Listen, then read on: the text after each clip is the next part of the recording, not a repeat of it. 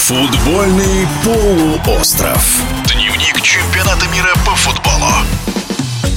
Второй раз подряд в финал Мундиаля выходит сборная Франции. В истории футбола было всего две сборные, которые успешно защитили титул чемпиона мира. Это Италия и Бразилия. В пятницу в тренировке не участвовали защитник мюнхенской Баварии Тео Эрнандес и полузащитник мадридского Реала Арельен Чуамини. Французские СМИ сообщают, что у обоих игроков повреждения. Рискует пропустить матч с Аргентиной и защитник Манчестер Юнайтед Рафаэль Варан, у которого все так же, по заявлениям французской прессы диагностирован грипп. О силе и шансах трехцветных в финале в эфире спортивного радиодвижения рассуждает серебряный призер чемпионата Европы по мини-футболу Анатолий Батридинов. Сила нынешней команды, да и вообще, наверное, команды Франции, что каждый игрок заменяем. Сейчас нет э, Бензима в команде, но есть Жиру, есть Мбаппе. По-другому стал выглядеть Гризман. Многие специалисты отмечают, что он действительно стал по-другому играть именно на этом чемпионате мира и стал очень полезен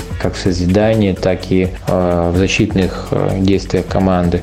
Контроль мяча, все идет через него. Поэтому я думаю, что талантливое поколение, которое каждый год приходит э, на смену другому поколению, вот в этом и есть сила сборной Франции.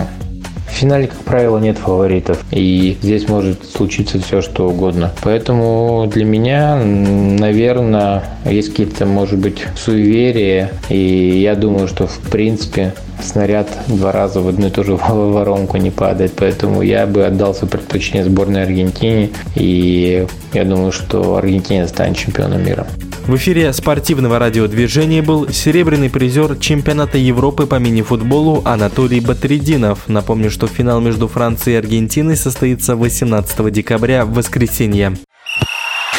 Футбольный полуостров.